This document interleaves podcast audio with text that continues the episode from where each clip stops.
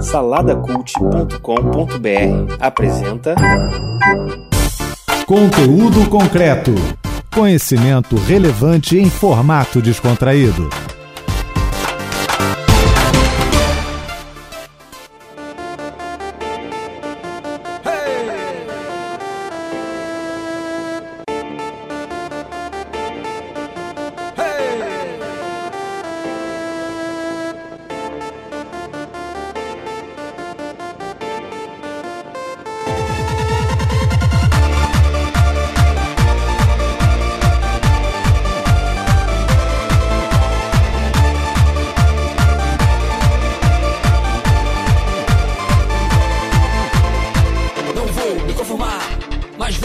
Levantar pra fazer diferença. Não vou me adaptar a uma geração corrompida.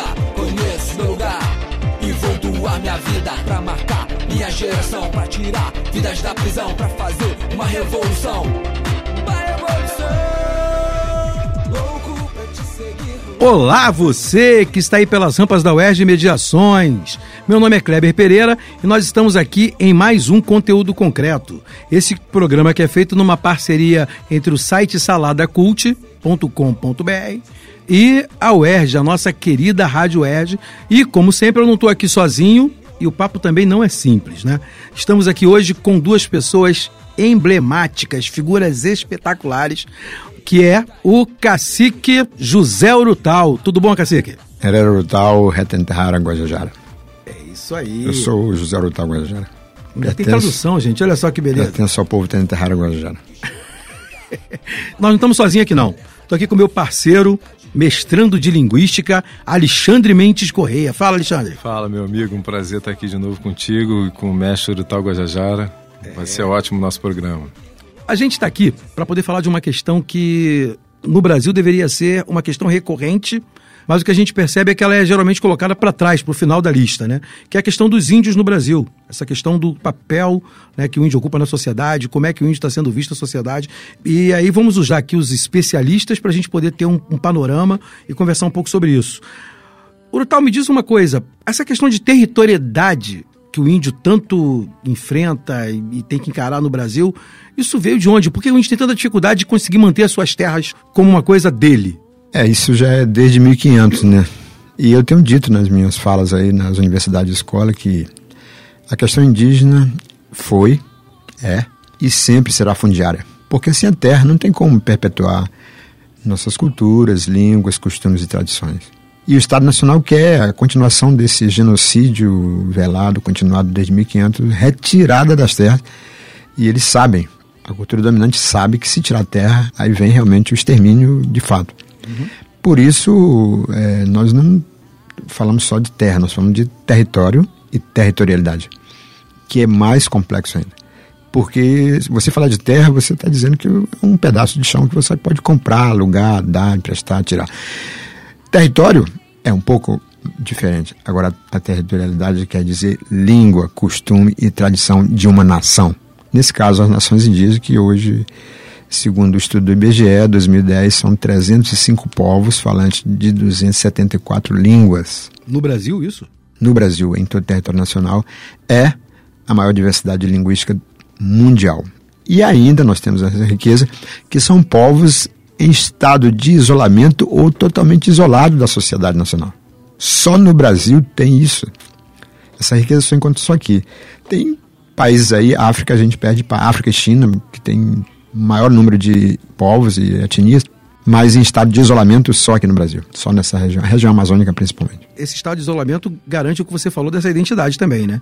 Ele é parte desse processo Sim, de garantir a identidade. também, mas em- extremamente vulneráveis, tanto a, a etnia, o povo, a nação, quanto as línguas principalmente, porque é, daqui a pouco nós vamos falar sobre, especificamente sobre línguas, entendeu? Povos extremamente vulneráveis, entendeu? Vulneráveis a tudo, porque são apenas coletores e caçadores. Os povos isolados, até alguns em estado de semi-isolamento, é o caso dos Auaguajá, são apenas coletores e caçadores. Então, se tirar a floresta dele, é o extermínio daquele povo. Claro. Outros povos, na sua maioria, já se sedentarizaram e já passaram a ser agricultores. Eles produzem sua própria alimentação e na sua terra principal. Né? alguns com suas terras demarcadas, é o, é caso do meu povo, Trinaterrara Guajara, mas já temos a independência de sermos agricultores. Povos isolados ou em estado de semi-isolamento não aprenderam ainda a, a, uhum. a agricultura. Claro. Então eles são apenas coletores e caçadores. Se tirar os animais, a biodiversidade, se tirar, extermina esse povo. Uhum. Porque são poucos, além de mais, é. são poucos porque eles têm uma grande mobilidade. Não tem mais como dizer que seria um povo, esse jargão aí de é nômade, não, não precisa de terra, é exatamente o jargão da cultura dominante. Essa questão que o, que o, que o Cacique trouxe, né, para mim agora, ele falando, a gente vai abrindo um leque de entendimento, né, porque eu acho que o, o, bom da gente poder estar numa conversa como essa é trazer esse entendimento, né, Alexandre? Trazer com que as pessoas possam ouvir qual é a relação que é feita, porque tem toda uma lógica dominante que diz que vai focar na terra, né? mas não é questão de terra. É, a gente fala tanto né, da savana né, africana, onde os leões né, se organizam em, em, comunidades e tal, e eles têm justamente um território, né? não é aquela terra que é deles, é um território, um lugar de caça, de sustento, e se alguém invadir aquilo ou diminuir aquilo, perde a razão dele conseguir viver, né? Ele não consegue mais viver. Acho que o índio, que está muito ligado a essa questão da natureza, da terra e do território, segue a mesma lógica, né? Você tem uma, uma sociedade que vive em conjunto, em conluio com a natureza, não é isso? Depende muito de um entendimento mais profundo do que é uma nação, do que é um povo e, e de qual a importância que, que isso tem para a nossa história, né? Uhum. É, hoje, quando a gente ouve as propostas é, do governo e muita gente defendendo, ah, não, o índio não pode viver assim, no meio da floresta tal tal, isso a gente é, percebe uma certa superficialidade na compreensão dessa questão toda é a, é a mais é, profunda ignorância sobre o que é de verdade a questão indígena no Brasil. Né? Uhum. E a gente tem exemplos de outros países do mundo, como Estados Unidos e Canadá, que tiveram que lidar com essa questão e que tiveram né, experiências desastrosas, genocidas. Né? O Canadá, por acaso, tem a melhor experiência de, de, de, remediação. A verdade é essa, né? A gente tem que ter. Não é nem integração. Não é integração, é remediação. Porque o que acontece, a gente tem a consciência disso, é que as comunidades isoladas, os povos indígenas isolados e, e os demais indígenas brasileiros, eles têm que lidar com o fato de que o mundo ele se configurou de uma certa forma e que isso é irreversível. A gente sabe disso. Ainda que a gente tenha um projeto de vida genocida para nós né? A gente está destruindo a natureza, a gente tem que lidar com o fato agora de que o plástico está matando a, as baleias. A gente está constatando que o nosso progresso é, é, é suicida. Eles, mas eles têm que conviver com isso. Uhum. A questão é que é, eu acho que o próprio indígena brasileiro esperava que houvesse, né, em quem tem que lidar com esse problema, um discernimento maior, uma sabedoria maior. Porque, cara, a gente tem de um lado a gente que tem o poder e a grana para decidir, e as propostas são as mais, uh, desculpa o termo, são as mais imbecis possíveis. Né? A gente deveria ter de verdade, pela tradição histórica, desde Rondon, uhum. né, de todo mundo que se debruçou as Vilas Boas, todo, tudo que o governo tentou fazer, a gente, eu vejo que a gente não respeita muitas vezes nem o aprendizado que foi... A história que a gente mesmo escreveu, Que a né? gente escreveu, cara. Eu acho que aí tá, sabe, é um país que parece que tenta é, improvisar as coisas, é. né? E, infelizmente, a gente ainda é um país do improviso em muita coisa. Agora a gente fala um pouquinho de linguística, né? E vamos deixar o mestre poder dar uma aula pra gente.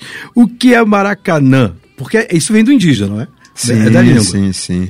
O, o Quintiliano, ele escreveu um livro, A Guerra dos Tamoios. É bem interessante, foi até de, de, é, publicado pela Prefeitura do Rio de Janeiro, distribuído para a escola, mas não teve muita tiragem assim. E é, a Guerra dos Tamoios, ele vem contar exatamente a história daquele cantinho ali que o mar chegava a bater ali na Praça da Bandeira uhum. como batia também naquela pedra da Urca ali. Então, esses cemitérios ali, que é o cemitério de Uruçumirim, o próprio cemitério que era aqui de alguns povos, e tinha aqui por aqui também, bem pertinho, o povo Maracanã. O povo Maracanã, que era uma etnia indígena, do mesmo tronco tupi dos Tupinambá, dos Guaianás e dos outros, que é uma língua do tronco tupi. Era aquele tronco linguístico e a maioria dos povos estavam por aqui. Então deu a origem, certamente que quem chegou primeiro foi o foi a Maritaca Maracanã, ou foi o povo Maracanã, foi o indígena, foi o bairro, foi o estado de Maracanã, foi então deu uma origem a alguém. Alguém deu origem. Alguém, alguém deu a origem a esse nome. Como é que deram o teu nome de Urutau? Esse é o nome originário? Como é que é? Porque é, José. Eu estava falando Urutau agora. Guajajara, né? É, o, não, meu nome na realidade é nome cristão. José é cristão. Né? Uhum. Mas os Teneterrara, os Guajajara, é que se você imaginar hoje, por exemplo, discutir a questão religiosa, de enterramento, a questão de, de nomeação, essa questão de batismo, essa questão toda, nós temos que discutir 305 tipos de cultura diferentes, costumes e tradições diferentes. Uhum. E os Teneterrara, os Guajajara, eles têm costume, tinham o costume de não dar de imediato nome. Era a partir uhum. de que os mais velhos começavam a observar. Ah, esse menino parece um, um irahu. Foi o que eu dei no meu filho, que é uma espécie de gavião, o maior gavião das Américas, da, da, da região amazônica. E como eu costumava ficar dormindo de vez em quando, ah, esse menino parece um brutal. Mas aí você já tinha nascido já. Você, então, aí é complexo porque a, a, a, cultura dominante, a igreja católica, nesse caso, naquela região, ela já dominava. Uhum. Aí botava o nome a partir de Caiuré, que é o meu bisavô, que também é uma espécie de coruja o João Caboré, o Caioré Imana, ele, é, a igreja começou a tirar o nome dos Guajajara no sentido também de culpabilizar e punir os Guajajara pelo grande massacre, que eles chamaram de massacre, o último massacre de indígenas sobre não indígenas, que é o, o massacre do Alto Alegre, quando os Guajajara mataram alguns padres e freiras lá, e Tenterrara quase foram exterminados, mais de 4 mil Tenterrara foram assassinados em 1901. Então o nome era dado, mas a partir daí a igreja já, já escrevia o nome e aí não já estava engessado o nome. Só a partir da Constituição de 88 é que nós ganhamos de novo o, o direito de colocar o nosso nome na certidão de nascimento. É muita Foi... luta e muito pertencimento. Nessa questão da língua, é, né, já é uma coisa fantástica. Você, eu lembro que a gente falou em off, você falou que, por exemplo, a língua é a língua tupi do tronco. Não, não é um é tronco. É? Se você falar ah, o tupi, o tupi, até mesmo a daqui eu tive cuidado de colocar um curso de, é, de língua e cultura tupi-guarani. Tupi e Guarani, que é, aí trata-se da língua, uhum. que é uma família linguística do grande tronco tupi. O tupi é um tronco linguístico. Sim. Que ali está ligado às outras famílias tupi-guarani de ramificações de estados diferentes, por exemplo. Então é complexo, é muito complexo essa questão. Uhum. É um tronco, tronco Certamente chamado é o, tupi. Além dos outros troncos, não tem só o tronco tupi. São dois troncos, são grandes no Brasil, que é o tronco tupi e o tronco G, o macro G, e outros troncos anão, que tem alguns, algumas línguas, quatro, cinco, como é o, o caso do tronco caribe, o tronco aruaque e outros troncos pequenos.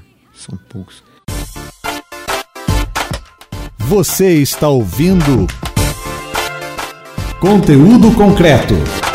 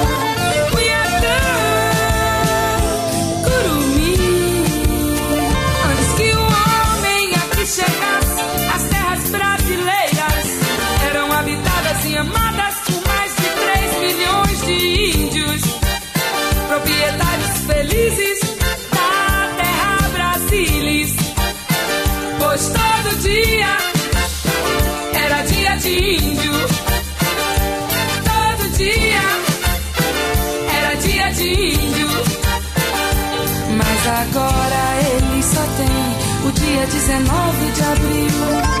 Mas agora ele só tem o dia 19 de abril. Amante está na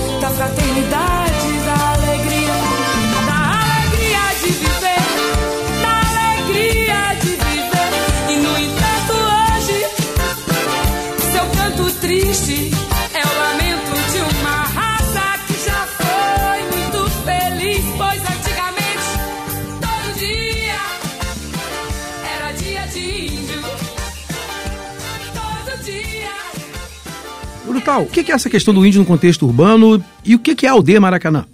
Bom, a aldeia Maracanã é uma referência agora, né, em todo o território nacional, e porque eu não dizia até mundial também, porque tem estudantes lá fora que passaram pela aldeia Maracanã em outros, em outros países, né. E também essa questão do índio urbano, índio desaldeado, isso me incomodava muito quando eu vim para o Rio de Janeiro estudar também, complementar os estudos e tentar entender eh, mais a questão da cultura dominante, essa questão do porquê da retirada. E o aldeamento urbano, é chamado urbano, naquela época eu me incomodava e eu procurei, digamos, alguns nomes para substituir isso aí, porque até hoje nem índio nós conseguimos substituir isso aí. Você não consegue falar que é um povo originário, que é um. Até indígena é diferente de você falar que seria o mais ou menos politicamente correto. Nós somos povos originários e que, infelizmente, não tem nenhum nome ainda. Nós nos, nos comunicamos pela própria etnia. Você me chamou de Guajajara, assim. Eu converso com o Chavante, eu converso com o Ticuna, eu converso com o Tucano, eu converso com o Pataxó, eu converso com o Cricati, com o Tupinambá e com o Caxixó. Eu me retiro, eu me rem- arremeto ao, ao povo dele, ao povo daquela etnia. Tá? É, nessa situação nossa agora, por exemplo, não, não é que eu sou desaldeado. O meu umbigo está enterrado lá numa, numa reserva no Maranhão. Então, eu- a minha família, parte está lá. Então, eu tenho que estar com esse contato direto com o meu povo. Agora, diferente quando você fala que eu estou em contexto urbano. Qual o contexto que me trouxe aqui? Qual o contexto que eu estou na aldeia? Qual o contexto que eu estou na aldeia Maracanã? Então é índio em contexto urbano. Em contexto urbano. É diferente de índio desaldeado, índio urbano, não. Então, quando você acrescenta está em contexto urbano, é porque alguma coisa te trouxe aqui e você, nós temos, estamos trabalhando para uma universidade autônoma e que está fincada ali ao lado do Maracanã, que na visão do senso comum é inconcebível. Você não consegue. Índios, de vez em quando te passam uma pergunta, voltam para o Amazonas, o que vocês estão fazendo aqui? Voltam para o mato, vocês não são daqui. Então essas coisas foi dito agora pelo nos chamaram de lixo urbano, entendeu? Foi, isso foi falado num vídeo divulgado. De respeito, né? É uma responsabilidade, É uma né? responsabilidade. Tem que ter um mínimo de ética. Um vídeo gravado, vinculado no mundo inteiro. E nós, aqui, nós estamos exa- exatamente provando que os isolados, ou os que estão em, em estado de semi-isolamento, e as populações mais remotas do, do norte do Brasil, é, querem vir, não pode vir, querem, tão- estão tentando, depois de 509 anos, tentando entender como é que foi esse, esse genocídio, como que nós- nós est- estamos fazendo essa ponte de entendimento e tentar explicar, e tentar entender também essa cultura dominante. Uhum. Entender o que a cultura Então, dominante fez para que o índio pra chegasse no ponto que está agora. Chegar né? agora, no Essa- próprio essa prédio, que é um prédio histórico ali, que é o símbolo da aldeia Maracanã, passou, ele tem 150 anos de história indígena ali. 100 anos da história do indigenismo nacional.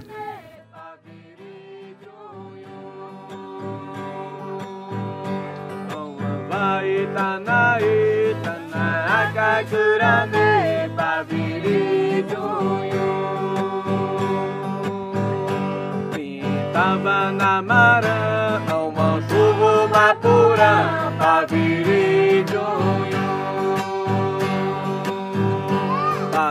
Paviri jonho, paviri jonho. Minha não lava cá, uma, uiki, uxa, uxa, ué, paviri jonho. Minha não lava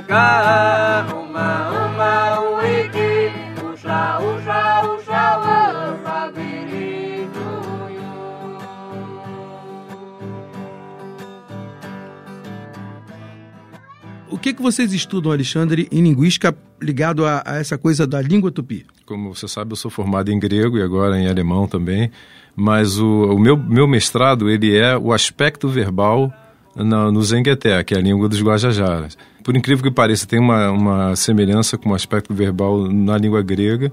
E isso remete a uma coisa incrível, que assim, relatos históricos da presença grega e fenícia no Brasil antes dos portugueses até.